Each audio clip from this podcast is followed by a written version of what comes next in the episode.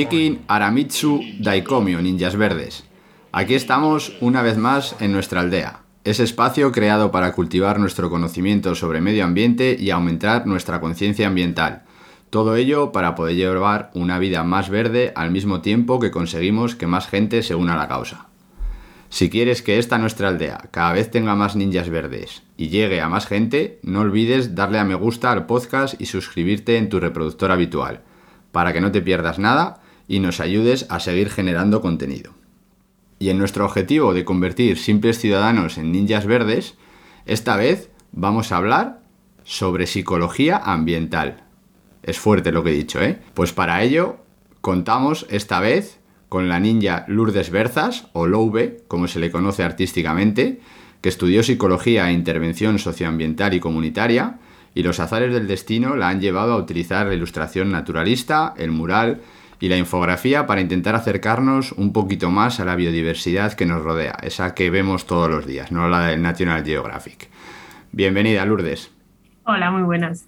Y también tenemos al ninja Alberto Rico Trigo, Albert para los ninjas de la aldea.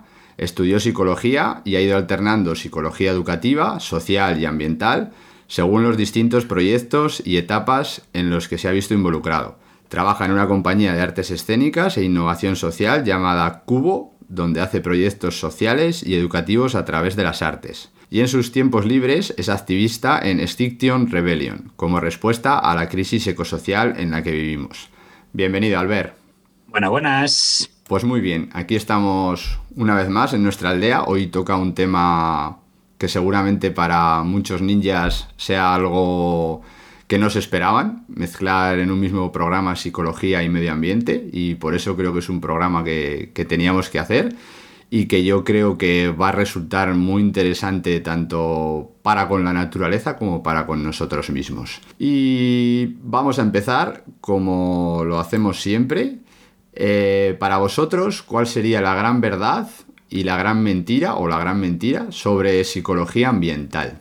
Bueno, pues la gran verdad, empiezo yo si quieres, Albert, eh, sería que, que, está en todas partes, básicamente.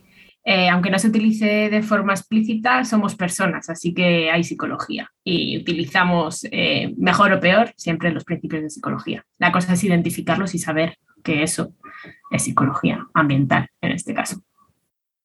Claro, igual que cuando vas a ligar utilizas principios de la psicología que no sabes que estás utilizando y quizá los estás utilizando mal y por eso no ligas, lo siento amiga, eh, pues esto también pasa con la psicología ambiental. A lo mejor tienes, yo qué sé, eres un traficante de animales y tienes una tienda de animales por ahí, por la vida, y resulta que estás utilizando ciertos principios que, de los que Lourdes, eh, Lourdes nos hablará luego, que es experta en esas cosas, y eso hace que vendas ciertos bichos y no otros y, y que nos vaya mal con la explotación animal, evidentemente. Muy bien, curioso. Este ya, ya el, el, inicio, por lo menos, es curioso de lo que, de lo que habéis dicho. Vale, vamos a empezar como siempre por el principio. Así mmm, directamente, ¿qué, ¿qué, sería la psicología ambiental? la psicología ambiental, bueno, es muchas cosas. Eh, no solamente es medio ambiente y, no solamente es de, personas individuales. Básicamente es una rama de la psicología que estudia cómo influye el ambiente en el comportamiento y cómo el comportamiento de las personas influye en el ambiente, sea construido, tipo ciudades, edificios o cosas así, como, como natural, eh, parques, eh, campo, playa, otro tipo de entornos, básicamente. Y la, típica tontería que nos decían de que no, que no te entre la luz por la derecha, que te tapas al escribir. Eso es psicología ambiental. Por ejemplo. muy bien, muy bien. La psicología ambiental son las madres. claro, está esa parte, eso, pues más construida, lo que decía, o, la parte más natural de, bueno, pues eh, porque nos gusta más estar al lado de un río y sin embargo, pues una estepa eh, nos parece menos atractiva, ¿no? Vale, eh, sobre eso que has dicho, eh, ¿me gusta más un río o me gusta más una estepa? ¿Es una concepción que tú ya tienes en tu cabeza? ¿O es algo personal o es algo social? O sea, España somos más de ríos y menos de estepas, por, no sé. Pues en realidad todo, todo tiene muchos factores. Es difícil eh, simplificarlo en una sola respuesta, pero porque somos producto de, eso, de contextos y de aprendizajes. Es verdad que hay cierta tendencia natural, ¿no? Que, eh, bueno, pues tenemos una atención que, por ejemplo, el, fluir del agua eh, se restaura con ella, ¿no? la, es la, teoría de la restauración, de la naturaleza restaurativa. pero también hay una parte aprendida de, de que nos han enseñado que un bosque es mucho más guay que, una estepa, por ejemplo. Y, que, que, un entorno sin árboles eh, y verde eh, es más pobre. Aunque puede que no sea así, porque puede que sea todo replantaciones y, especies que no que, de manera natural no sean eh, buenas. Como los eucaliptos, nos encantan los eucaliptos y en realidad son unos invasores de mierda, ¿no? Pero Eh, con, todo el mundo flipando con ellos porque son súper bonitos. No sé qué. El arraigo social, por ejemplo, que hay con respecto a ese eucalipto en Galicia y todas estas cosas, es un factor de esto que dice Lourdes que influye mucho en que nos gusten ciertas cosas de nuestro contexto sino otros. Aparte de lo que, por ejemplo, los hospitales, si pones eh, un hospital con una ventana dando hacia una zona verde, eh, la recuperación de los pacientes es mucho más rápida, ¿no? O sea que sí que hay cosas que van más allá de lo construido y lo aprendido, porque básicamente, como decía Lourdes, la naturaleza es restaurativa. Vale, vale, perfecto. Entonces esto de que nos gustan las cosas verdes y los bosques y eso, ¿le podemos echar la culpa a Disney o todavía no? Lo dejamos para otro día. todavía no, todavía no. Está ahí perfecto. en vilo. vale, perfecto. Ahondando un poquito más sobre la parte de, de la psicología ambiental.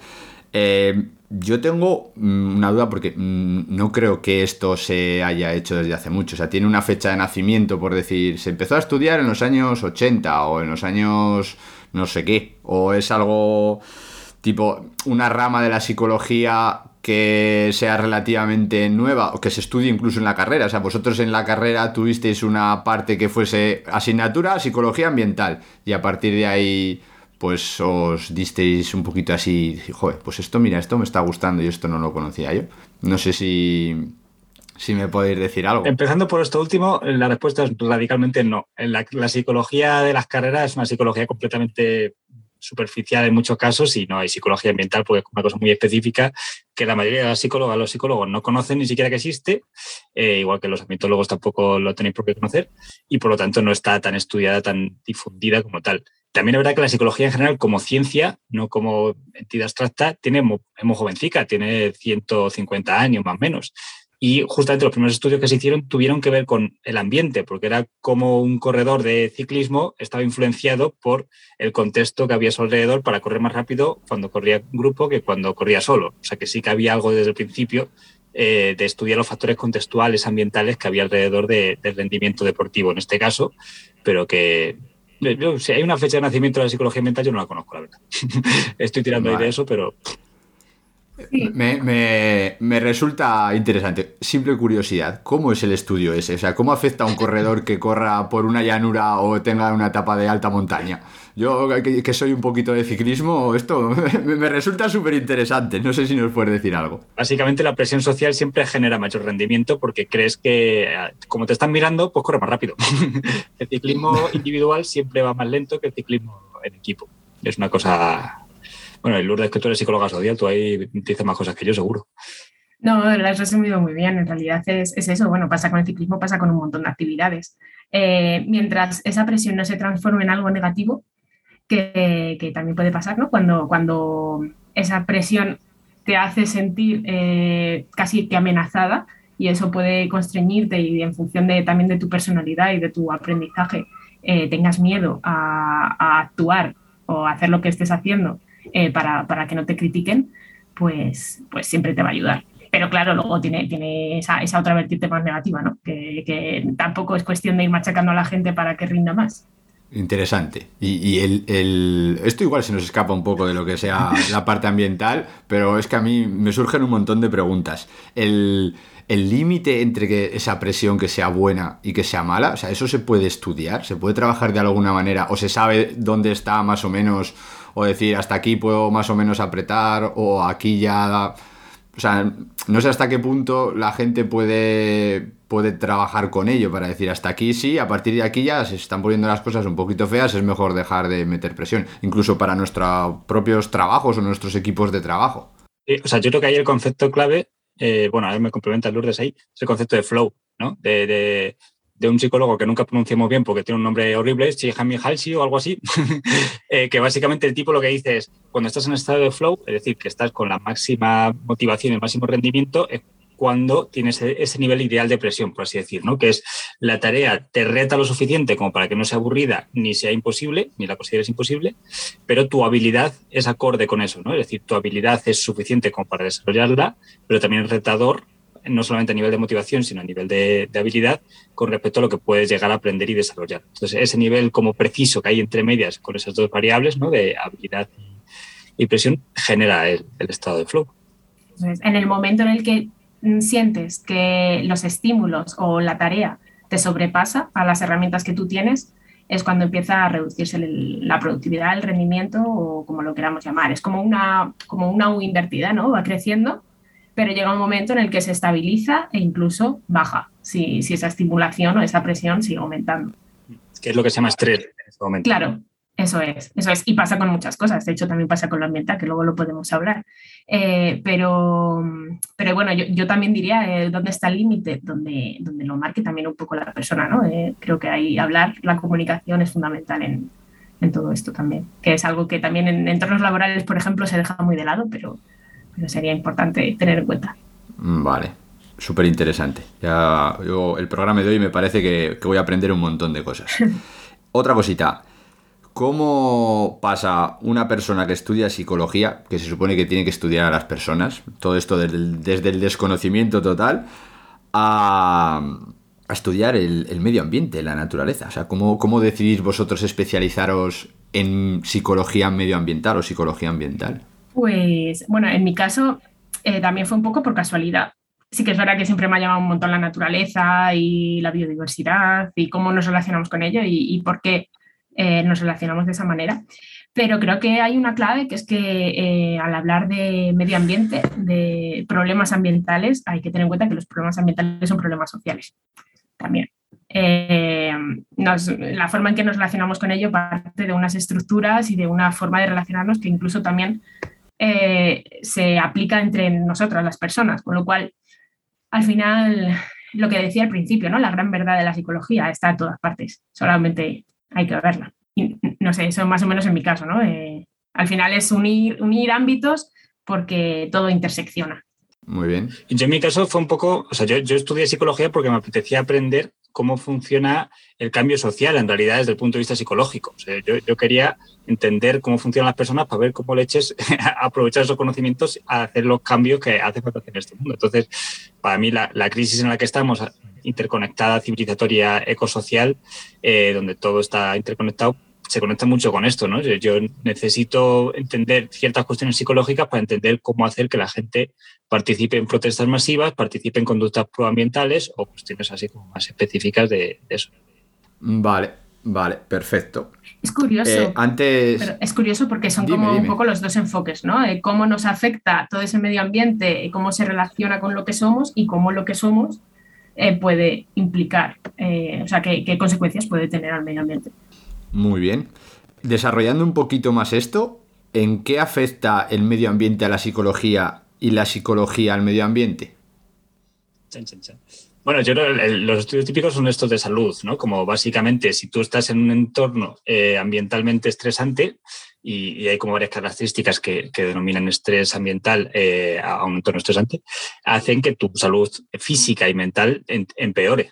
Eh, esto, no es como una relación lineal, evidentemente es atravesada por muchos otros factores, pero incluso la luz eh, está atravesando eso, el clima está atravesando eso, los países del norte tienen más suicidios, ¿no? los países fríos tienen más suicidios que los países eh, latinos cálidos, hay cosas ahí atravesando, pero también al revés, ¿no? si, si yo tengo una psicología muy bueno, psicología, si tengo una, factores de personalidad que me permiten adaptarme con más facilidad a ciertos entornos, eso hace que yo en esos entornos interactúe de una manera diferente así no tengo esa característica de personalidad, por ejemplo. Así como a grandes rasgos, tirando así como muy abstracto. Vale. Lourdes, ¿algo más que añadir?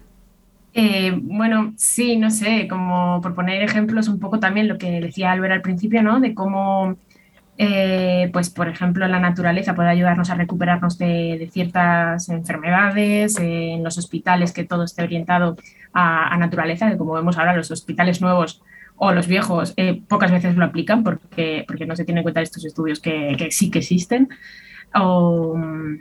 y desde el otro punto de vista, eh, pues, mm, como nosotros eh, podemos intervenir en esa naturaleza, por ejemplo, pues a la hora de, hacer ciudades eh, o pues eso, aplicar, eh, no sé, biodiversidad urbana, ¿no? los principios de biodiversidad urbana, pero sin embargo sin que afecte, por ejemplo, a, la propia igualdad social, ¿no? que también muchas veces se ve ahí perjudicada. O sea, es que hay, hay muchos, hay muchos ámbitos donde, donde esto aparece. Claro, o sea, un, ejemplo más podría ser, por ejemplo, con la infancia. En la infancia, cuando tú tienes peques que están desarrollándose en entornos rurales, naturales, en contacto con la naturaleza, su desarrollo cognitivo es mucho mejor a muchos niveles, a, nivel de inteligencia, ¿no? de, inteligencia pura, pero también a, nivel de salud mental en general. ¿no? Es más difícil que desarrollen TDAH, por ejemplo, si están en un entorno natural que si están en un entorno artificial, donde además tienen más contacto con tecnologías, que eso es uno de los factores que, parece que está correlacionando con el desarrollo de TDAH. Entonces, el, el contacto desde la infancia mm, genera mayor salud mental con, con la naturaleza, pero además genera mayor eh, capacidad para que te sientas cerca de la naturaleza, que es un factor que luego te hace tener más conductas proambientales, ¿no? es decir, conductas de cuidado. Sí, de hecho, de hecho eh, bueno, ahora eh, hay otro término también que se utiliza mucho, que es la extinción de la naturaleza, que, se suele dar eso en entornos urbanos con chavales que no tienen contacto con la naturaleza porque han perdido la oportunidad de tenerlo. ¿no? los parques cada vez están más lejos de su casa y cuando dicen cuántas veces has ido al campo en este mes, ellos piensan en parques porque no tienen el concepto campo. ¿no? Entonces eso les hace, incluso cuando vayan siendo más mayores, pues tener más miedo a, entrar en la naturaleza porque es algo totalmente desconocido y tememos a lo desconocido. Y si no lo conocemos y le tememos, no lo cuidamos, con lo cual pues entramos ahí en ese ciclo vicioso que, que es muy peligroso ¿no? en términos de conservación y de salud. Amar, cuidar y proteger. Ya lo dijo alguien, alguien por ahí suele utilizar esas palabras. No, me viene ahora el nombre, pero bueno. Eh, un poco relacionado con esto de extinción de la naturaleza, que yo es un término que desconocía y, me, llama muchísimo la atención porque le veo... Perdón, extinción de la experiencia, lo he dicho mal, es extinción ah, de la experiencia. Vale, corregimos, extinción de la experiencia me sigue llamando la atención, le llames como le llames. Eh, o sea, yo mm, mm, veo peligrosidad en eso. O sea, una persona puede vivir sin medio ambiente. Medio ambiente entendido como, pues eso, salir al campo, ir a. El que quiera ver pájaros, simplemente pasear o ir con tu perro, dar una vuelta. O sea, salir un poco de un entorno de cemento y hormigón. Supongo que vivir sí, ¿no? Pero ¿en qué condiciones? Podríamos, podríamos entonces reformular la pregunta. ¿Podemos tener una calidad de vida aceptable sin medio ambiente? Así ya os la dejo un poquito más servida. Yo creo que no. O sea, yo creo que la calidad de vida correlaciona con cubrir para mí tus necesidades básicas y esas necesidades básicas como ser humano como ser vivo, requieren interaccionar de forma coherente con el entorno. Y el entorno al que pertenece el ser humano como animal que es, es al entorno natural. Esta artificiosidad en la que vivimos es un entorno que es poco favorecedor para cubrir ciertas necesidades que tenemos. O sea, hay, hay cosas que solamente, pues como decíamos antes, en la infancia ya solamente se desarrollan de forma plena, por así decirlo, personas que están en contacto, más en contacto con, con, el terreno natural, pues imaginamos a lo largo de todo el desarrollo adulto. Si, si está enfermo correlaciona la recuperación con estar cerca del entorno natural, pues ahí podemos ver, ¿no? La calidad de vida necesariamente pasa por estar en contacto con la naturaleza. Y aquí ya me remonto al primero de los episodios de, esta aldea ninja, cuando hablamos de, por ejemplo, indicadores como los gorriones. ¿no? Si ya los gorriones están desapareciendo, eh, nosotros en nuestra escala, ¿qué es lo que nos estará pasando aunque todavía no se haya manifestado? Ah, bueno, se está manifestando, lo que pasa es que no somos conscientes de ello. Vale. Desde el principio, igual hemos enfocado medio ambiente a la parte natural, pero desde la parte clínica, por decir así, por decirlo de alguna manera, dentro de ese medio ambiente también podremos meter tipo nuestras ciudades, nuestra casa, el lugar de trabajo, eh, el gimnasio, o sea, elementos estructurales de nuestro día a día. Totalmente. Totalmente, sí, por lo que decía, psicología ambiental al final es ambiente construido y ambiente natural. En lo construido eh, afecta un montón, pues lo que decía Albert al principio de, cómo nos da la luz para escribir, eh, como eh, la calidez de, las pantallas o de las bombillas de nuestra casa, los colores de la pared cómo tenemos organizado nuestro espacio de trabajo. De hecho, es, algo que se ha visto mucho durante el confinamiento. Uno de los problemas que tenía la gente es que tenía que trabajar vivir, compartir eh, los mismos espacios durante 24 horas al día, 7 días a la semana.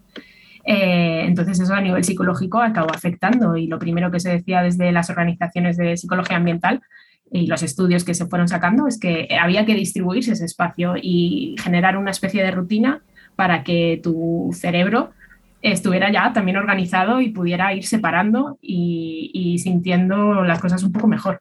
Vale. Albert, ¿algo más que añadir? No, también como que, no olvidemos que todo esto no son relaciones muchas veces causa-efecto porque hay más factores influyendo alrededor, porque es importante entender que, bueno, igual que si vas a evaluar un ecosistema, tienes un montón de factores que están interrelacionados entre sí, aquí también.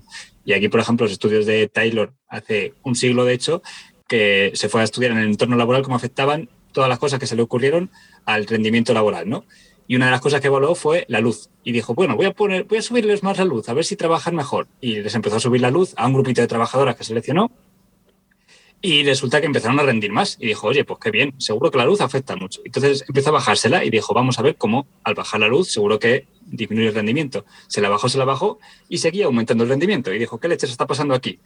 Y lo que descubrió cuando le preguntó a estas trabajadoras es que lo que había pasado es que, eh, como les había seleccionado a un grupito de trabajadoras para hacer el experimento, las trabajadoras se sentían súper bien porque las había seleccionado. Y lo que había mm, influido ahí no es un factor ambiental en este caso, sino un factor social que tiene que ver pues, con el sentimiento de pertenencia, con el sentimiento de, presión positiva, todas estas cosas que decíamos antes, como interrelacionando. Sí, al final es considerar una persona como un ecosistema y todo lo que le puede influir y repercutir. Claro. Vale, vale. Totalmente. Claro, porque el entorno no es, eso no es solamente el entorno físico, es que también es el entorno social, por así decirlo. ¿no? qué tipo de relaciones tenemos, cómo nos, mm, sí, cómo nos relacionamos con el resto de la gente, qué expectativas hay sobre nosotras y sobre nuestro grupo. Yo es que lo mete, es que por eso dividir las cosas muchas veces es, eh, trae más problemas que, que, cosas bonitas. Divide y perderás. Claro, claro. En las ciudades se ve un montón. Sí que con la, arquitectura social, que es mucho de psicología ambiental también, el urbanismo y todas estas cuestiones, se ve cómo interrelaciona las cuestiones de forma muy radical. Lo, yo vivo en Aranjuez, por ejemplo, y aquí la arquitectura típica es la de Corrala. La Corrala es un espacio que ambientalmente te prepara para la vida en, en, comunidad, porque tienes un espacio compartido que tienes que cuidar entre las vecinas y los vecinos. Entonces, eso ya es un factor ambiental que te está condicionando a tu vida social y, por lo tanto, tu desarrollo comunitario del pueblo ahora mismo ya todas las ciudades están preparadas para justo lo contrario, para que no conozcas a tus vecinas, para que sean bloques gigantes de edificios en los cuales nos tienes que interaccionar, donde no hay espacio compartido más que un parque verde para sacar al perro y ya está. Entonces, es eh, los factores ambientales y sociales, en este caso los arquitectónicos como ambientales, pues están correlacionando siempre, interaccionando. Claro, y a nivel de comercio, por ejemplo, y de transporte, eh, lo mismo. El comercio local se ve muy perjudicado porque de, repente tú quieres salir de tu urbanización eh, y ¿a dónde te vas? Al, centro comercial, ¿no? No, no a, la panadería de enfrente o, a la tienda de barrio que también bueno, pues se relaciona un montón con, con, ese tipo de consumo que tanto realmente está influyendo a nivel global. Vale, muy bien, muy bien. Y así, a grandes rasgos, ¿cómo puede hacer un ninja para tener un entorno más amigable? O sea, que pueda ser desde lo más básico que sea su habitación o su cueva, a pues si tiene la suerte de tener un entorno de trabajo que pueda modificar él, o yo qué sé, el, gimnasio, o el hacer deporte de una manera o de otra. O sea, un poco que sea tips para la vida ninja. Pues yo de primeras, eh, uy, es que es una muy buena pregunta. Eh, yo de primeras iría también a fomentar biodiversidad, ¿no? Entonces, plantitas y todo lo que pueda dentro de casa, claro, pues no, no se te van a colar las abejas, pero, pero bueno, lo verde, lo verde ayuda, ¿no? Y, tener, no sé, el verde siempre, siempre va a ayudar, creo, a concentrar y eso ya separa los espacios. Se supone, se supone que también el orden, ¿no? Si tú tienes un entorno que está ordenaico, eh, ayuda a que tu cabeza esté ordenaica. Eh, se supone que hay cierta correlación ahí, pero bueno, yo, yo, sí que es verdad que tengo poca idea con respecto a esta pregunta en concreto, porque me dedico más a estudiar otro tipo de cosas. Vale, bien. Vamos un poquito más a, a la parte de medio ambiente. ¿Cuál es el motivo o la razón o el porqué de que la sociedad o el ser humano se ha alejado tanto de la naturaleza? Bueno, ¿cuánto tiempo nos queda? Podemos hacer dos episodios si se alarga mucho. Luego lo, cortamos y editamos. Hey, ninjas, comentad qué queréis más. Eh, pues, pues bueno, es que esto es de, desde hace mucho, mucho tiempo. Eh, hay hay estudios como que analizan esto en tres factores, ¿no? En tres tipos de, modelos mentales, paradigmas sociales que se llaman. Eh, el primero de ellos era, pues, bueno, antropocentrismo, ser humano en el medio y el resto está girando en torno a él. Em, y, eso hace que, que, nos veamos superiores, que explotemos al resto de entornos, explotemos los recursos naturales, que pensemos que el planeta es simplemente un sumidero de nuestra basura y ya está. O sea, que utilizamos mucho sus, recursos y, echamos ahí eh, los residuos y ya, ya se gestionará eso. Luego pasamos al modelo de desarrollo sostenible, que digamos que es un poco en el que estamos ahora, que empieza sobre los 70 más o menos, en el que, bueno, nos damos cuenta de que esos recursos naturales no son infinitos, sino que, que ostras, que se están acabando, pero seguimos poniendo la economía en medio. Eh, la economía sigue siendo el eje central y bueno, ya confiamos en esa tecnología, en esa ciencia, que en el caso de que se acaben los recursos, pues ya, nos encargaremos de, buscar esas soluciones ¿no? más tecnocráticas. Pero seguimos, seguimos a ello y no solamente explotamos recursos, sino eso, también al resto de la biodiversidad, al resto de, poblaciones que no tienen este tipo de, ideales, etcétera. Y bueno, y eso es lo que ha marcado de manera tradicional nuestra forma de relacionarnos con, con lo que nos rodea ese, ponernos en, el centro de la ecuación. No todo el mundo por igual. Eh, eso, hay culturas que, siempre predominan sobre otras, hay géneros que siempre predominan sobre otros, hay, en fin, igual intersecciona con, muchos problemas sociales. ¿no? Muy bien. ¿Y, esta desconexión qué repercusiones nos puede traer? Claro, yo, ahí de hecho me, me, estaba remontando mentalmente a una historia como mucho anterior, que es cuando nos hicimos sociedad agrícola. Cuando de repente pasamos de ser cazadores recolectores a sociedades agrarias, hay un concepto ahí del paradigma mental que tenemos que es súper importante para, para, las dos preguntas que acabo de hacernos, que es la idea de la abundancia o la escasez. Las sociedades cazadoras recolectoras no acumulan porque entienden que el ambiente en el que están es abundante que no hace falta acumular porque siempre la naturaleza en la que están, como participan de forma equilibrada de los ecosistemas, eh, siempre va, a haber, va a haber. Y de hecho, cuando se enfrentan a una sequía, a una sociedad cazadora-recolectora, la afronta mucho mejor que una sociedad agraria, porque sabe encontrar en la abundancia lo que necesita para cumplir eh, su, bienestar. En, cambio, cuando nos hicimos sociedad agraria, empezamos a entender que el entorno era, eh, cuidado con él, que había escasez, que era todo hostil, que la naturaleza es un lugar hostil, y entonces empezaron ahí los ciclos de retroalimentación social con respecto a irnos alejando poco a poco de esa hostilidad y de esa escasez y empezar a acumular cada vez más, más, más, hasta que llegado este consumismo exacerbado que nos lleva a la mm, propia destrucción humana. ¿no?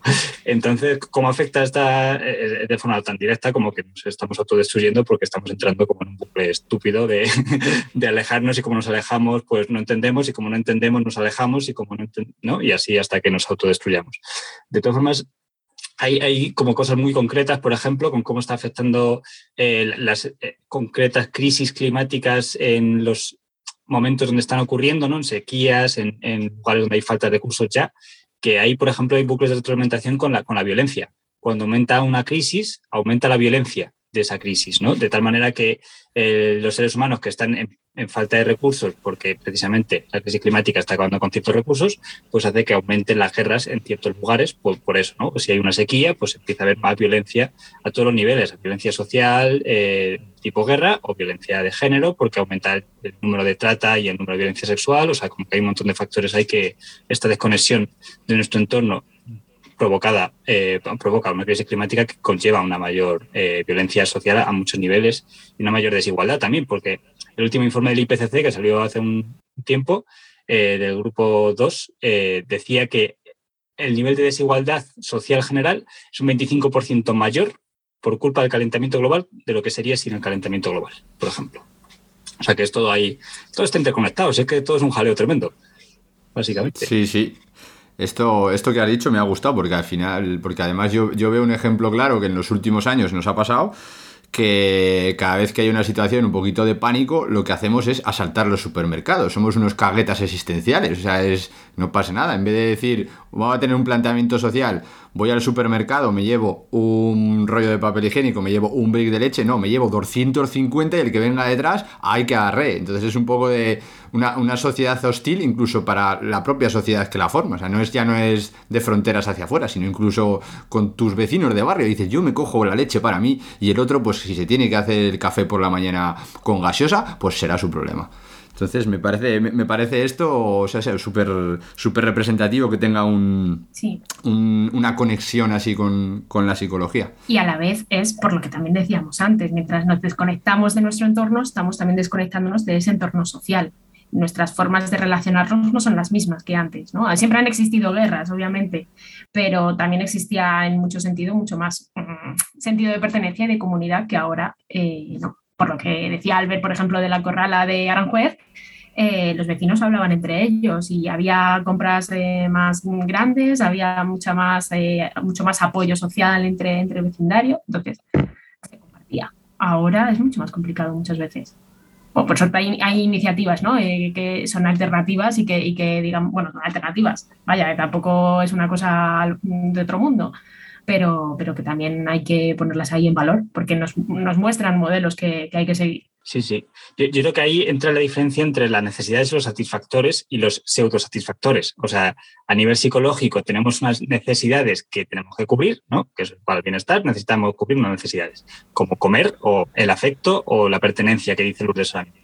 Entonces, lo que estamos teniendo en esta sociedad es un montón de pseudosatisfactores que hacen creer que cubrimos estas necesidades, pero como las cubrimos a medias, tenemos un montón de problemas de salud mental. Por ejemplo, las redes sociales hacen, son un pseudo satisfactor de tu sentimiento de pertenencia, pero te generan tan, tal ansiedad social en realidad que son solamente pseudo satisfactores. No te satisfacen como te satisface la corrala, como está poniendo Lourdes de ejemplo. Entonces ahí es, es, el juego que tenemos de, de autoengaño en el que vivimos constantemente. Claro, pero a la vez las redes sociales es como lo que tenemos, porque no tenemos otra posibilidad eh, a corto plazo para eso. Tenemos que cambiar muchas cosas en nuestro, en nuestro sistema y en nuestra vida para poder volver a esas corralas.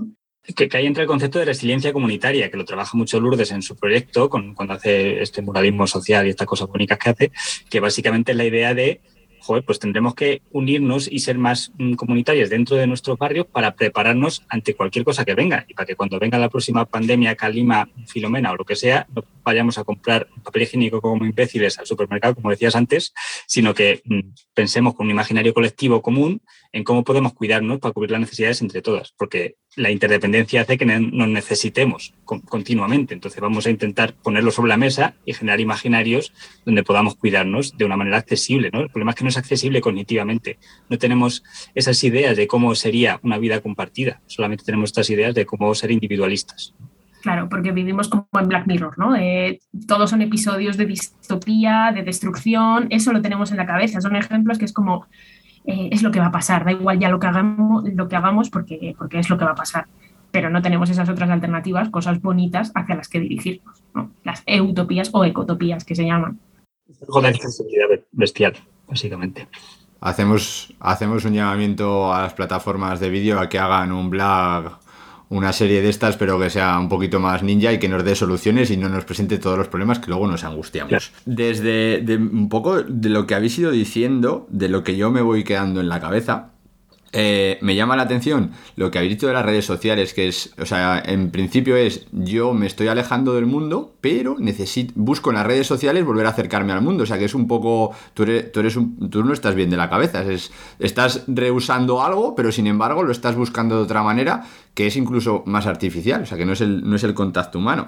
Y luego, con lo que habéis dicho antes también un poco vosotros, es eh, me voy de la naturaleza porque tengo miedo a la naturaleza, pero al mismo tiempo ese miedo es también el que nos está alejando de, los, de la sociedad, o sea, de los humanos, del vecino. O al final me, escapo de la naturaleza, me escapo de la sociedad, me encierro en mi casa y, alguno diría, no, vives como una hormiguita. No, las hormiguitas son insectos sociales y son súper apañados y se relacionan. Y si queréis saber de hormigas, aprovechamos buscar a J. Y, a mí, o sea, son cosas que, que al final mm, las veo todas súper enlazadas, pero que el miedo nos gobierne es un poco triste. Ahí, bueno, sí, sí, claro, obviamente, pero es que el miedo paraliza, ¿no? Eh, y en términos, por ejemplo, ambientales está, pues eso, la, ecoansiedad que se puede sentir eh, cuando se nos presentan todos los problemas ambientales y no sabemos qué hacer y nos quedamos ahí como chiquititas sin, sin, sin saber cómo reaccionar. Eh, pues está ahí, es un sentimiento totalmente válido y que cada vez se extiende más, sobre todo en, la juventud, ¿no? Y ahí sobre lo del miedo creo, Albert, que, puedes hablar más. Tienes la frase, ¿no? La, frase esta de, Naomi Klein, ¿no? que dice que el miedo paraliza si no sabes hacia dónde correr. Entonces, básicamente, vivimos en una sociedad del miedo, la, sociedad del shock, que decía Naomi Klein, de hecho, ¿no? Eh, porque eh, solamente nos cuentan estas narrativas de, problemas. De hecho, Jonah Macy habla de que tenemos como tres grandes historias que pueden narrar nuestro tiempo. La, narrativa del business as usual, ¿no? Del, bueno, tira para adelante, que todo está bien, crecimiento ilimitado, para adelante, para adelante.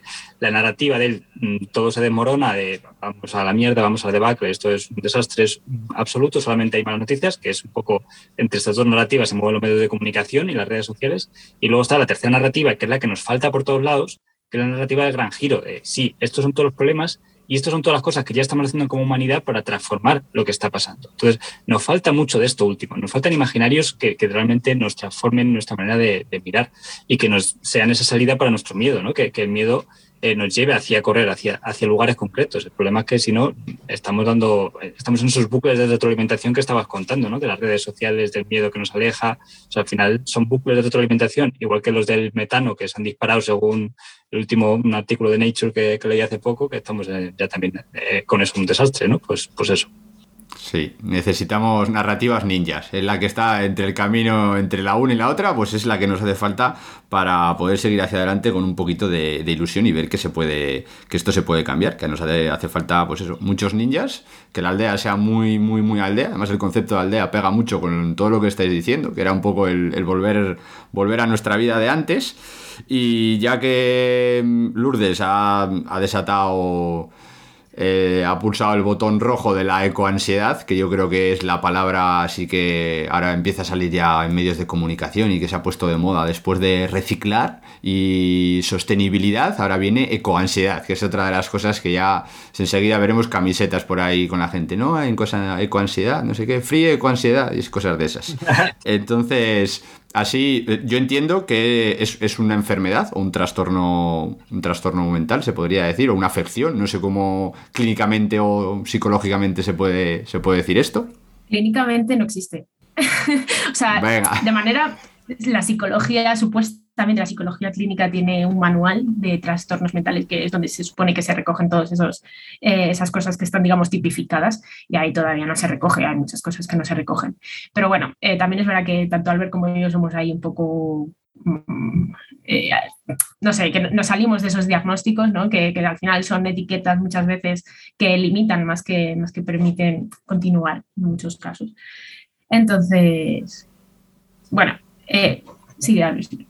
Sí, no, la, misma eh, organización que recoge cuáles son los trastornos y cuáles no, la reina de los diagnósticos, que es la Asociación Americana de Psicología, americana, que es estadounidense, evidentemente, eh, es la que en 2017 sacó un manual de cambio climático y, salud mental, donde empezó a hablar de ansiedad. Fue en 2017, o sea que sí que es verdad que está reconocido que, que existe esto, ¿no? que es un poco, lo llaman temor crónico al cataclismo ambiental. Eh, creo que es como la definición que dan oficialmente.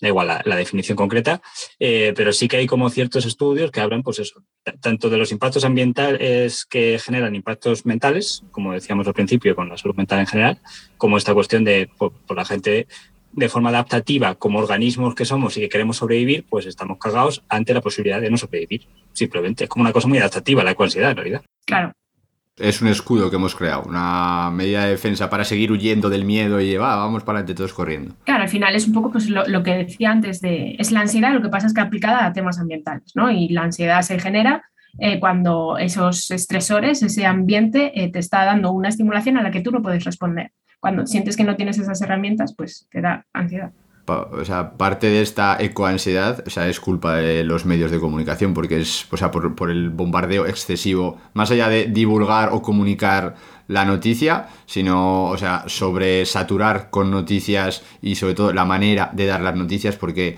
tú puedes vender las cosas de muchos modos.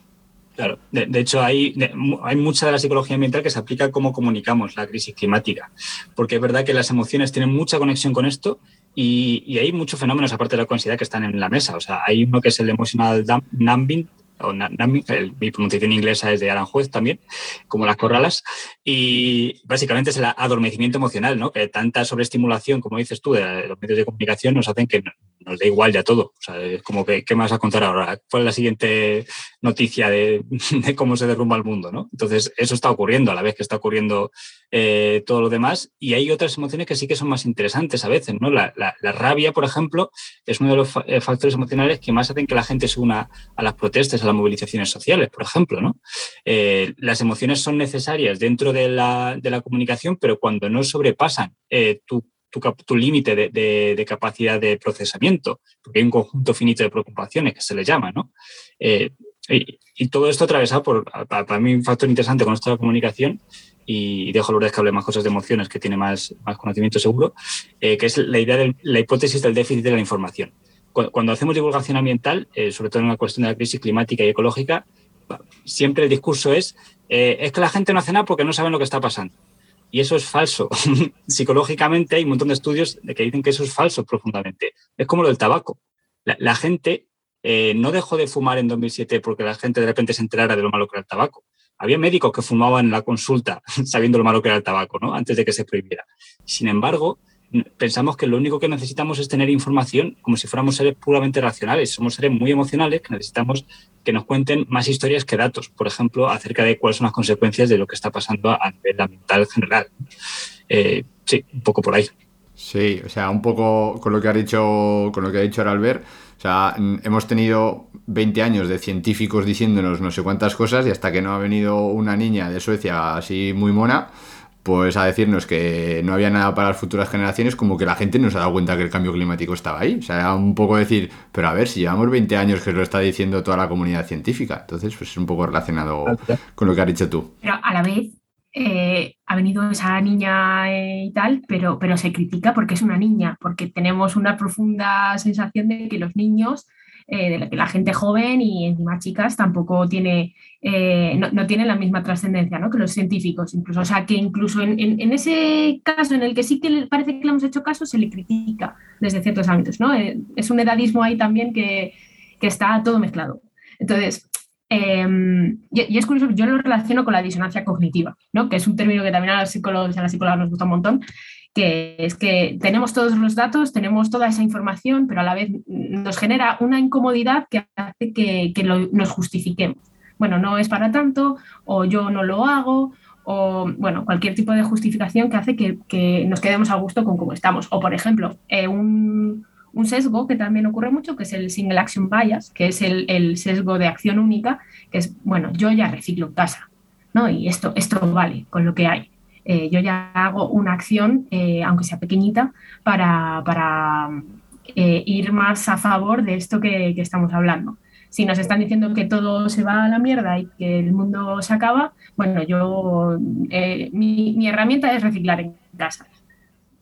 Y ya con eso me quedo, me quedo más a gusto y sobrevivo, ¿no? Y se reduce mi nivel de ansiedad, se reduce tal, aunque realmente eso no es, no es cierto, es una acción individual que tiene una trascendencia limitada. ¿no?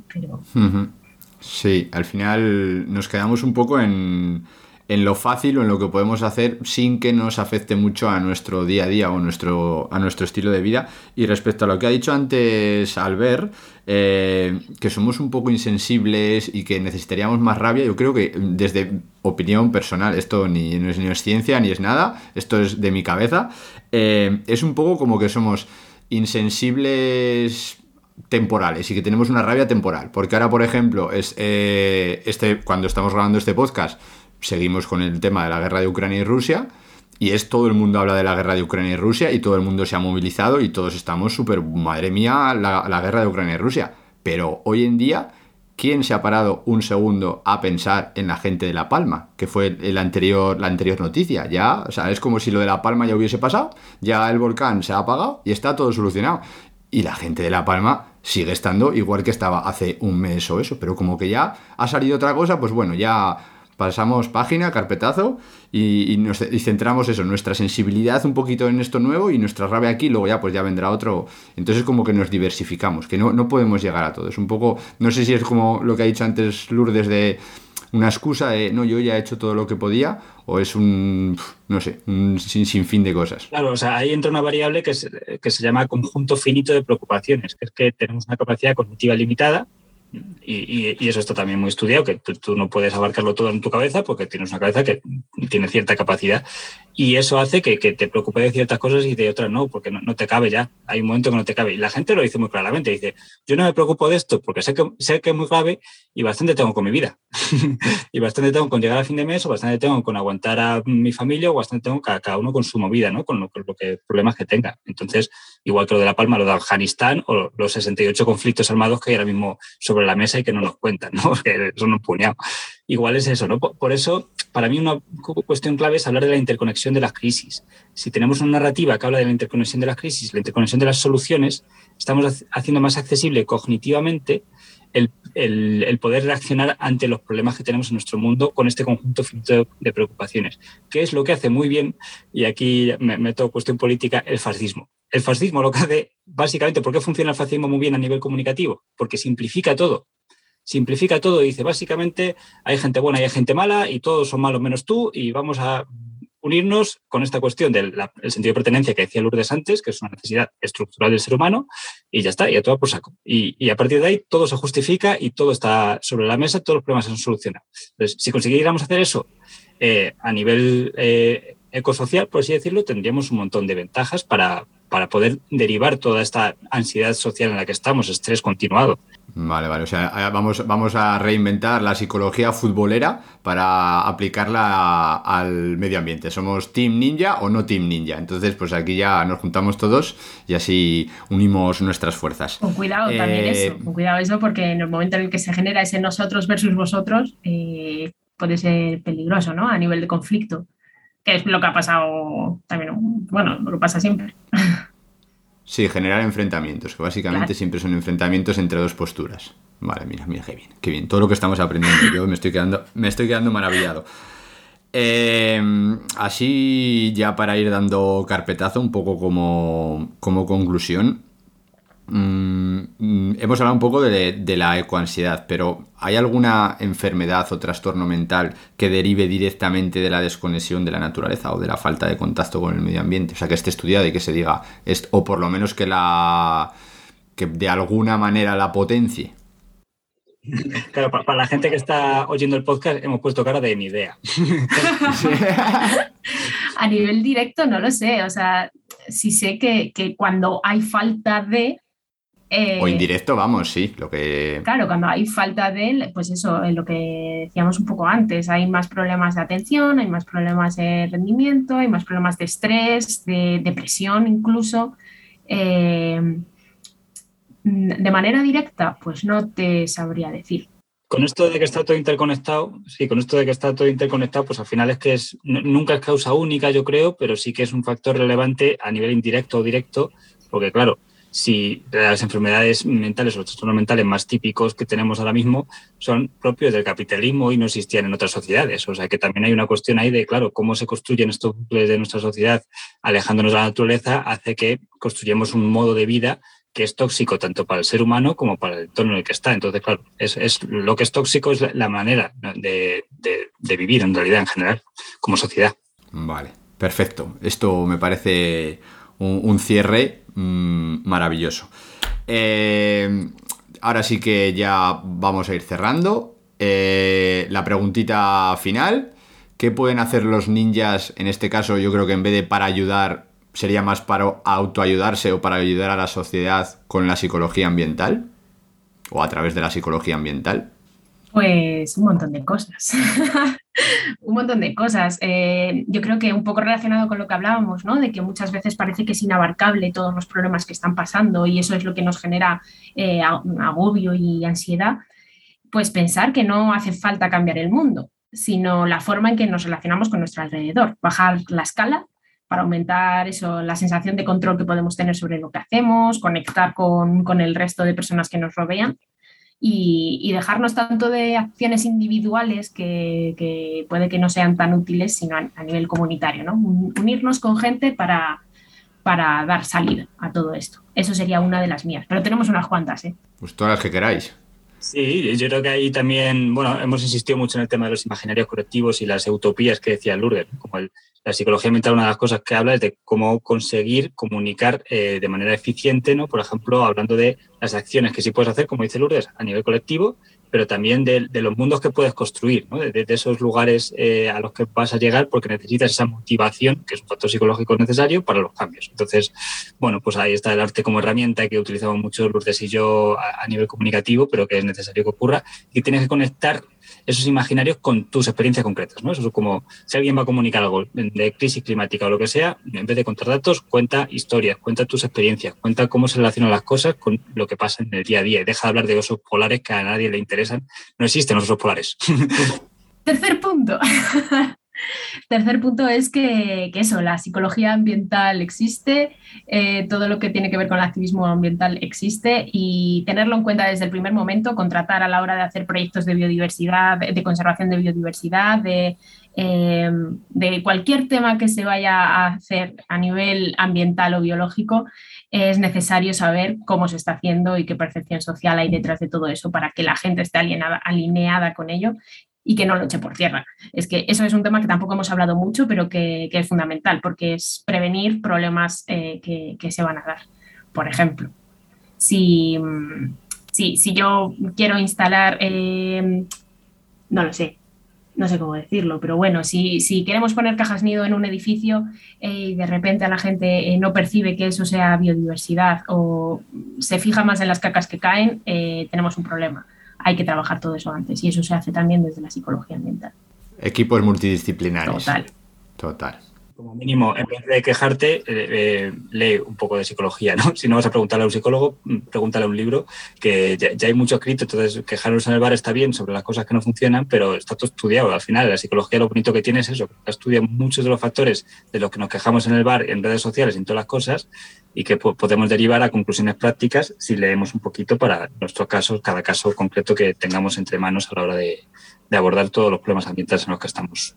Vale, perfecto. Pues yo a, esto añadiría más o menos lo que ha dicho antes Lourdes, a las administraciones públicas, a los políticos y a las políticas, que lo verde mola. Y ya está, así, lo verde mola.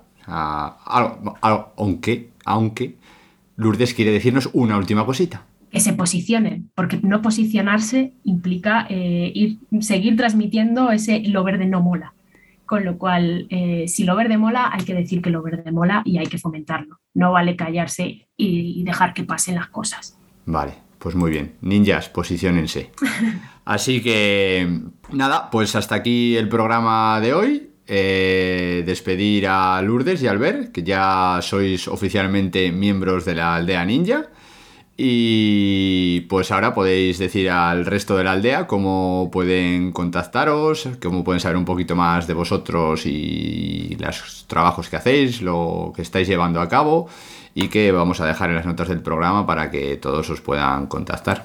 Sí, pues a mí que me escriban, voy a dar los Instagram directamente, que yo creo que es lo más fácil, lo usa más, todo el mundo. El arroba Cubo Company, que es donde trabajo eh, pues utilizando todas estas cosas para intervenir con las artes en, los barrios, a nivel educativo, a nivel social. Eh, Cubo con K y con dos Bs, arroba Cubo Company. Y luego la parte más activista de cómo aplicar todo esto que también estamos haciendo a nivel de movimientos sociales, porque la resistencia civil es la acción colectiva más eficiente que podemos hacer en estos momentos, pues arroba es X Rebellion, arroba es X Rebellion, ¿no? Extinction Rebellion España, es como el movimiento social que está pues ahora mismo más en auge porque está, digamos, siendo eficiente a la hora de, de plantear acciones. Pues eso me gusta. Muy bien. Y yo por mi parte, bueno, pues mis, mis, redes personales donde voy publicando todo lo que voy haciendo, proyecto de, pues, de ilustración eh, científica y naturalista para mostrar esa otra parte de, de, la biodiversidad que hay y bueno, a través de otras muchas cosas que van a ir eh, viendo, que es arroba lourdesberzas o bueno, metiéndose en mi web que es eh, y ahí, ahí pueden encontrarme también y escribirme y yo encantadísima de, de compartir puntos de vista. Vale, perfecto. Pues muy bien. Mm, daros nuevamente las gracias a los dos por haber venido a la aldea. Eh, he disfrutado muchísimo con este programa y creo que han salido cosas muy, muy, muy interesantes, pero ha llegado la hora de despedirse. Hasta aquí nuestra aldea de hoy. Os animamos a que os suscribáis al podcast si os ha gustado y le deis toda la difusión posible.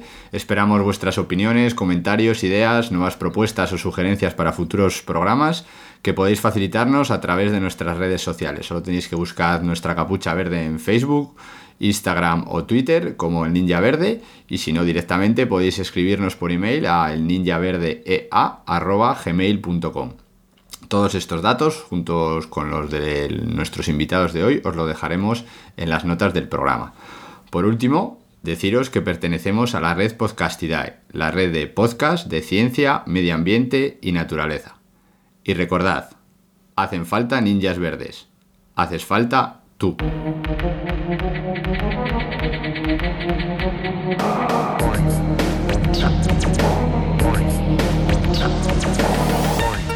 El ninja verde.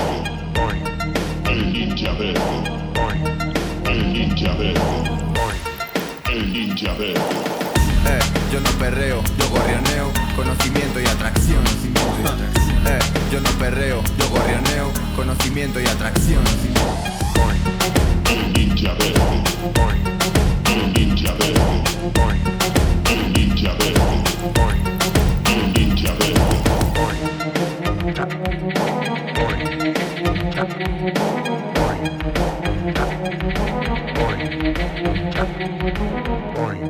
El ninja verde. El ninja verde. El ninja verde. El ninja verde.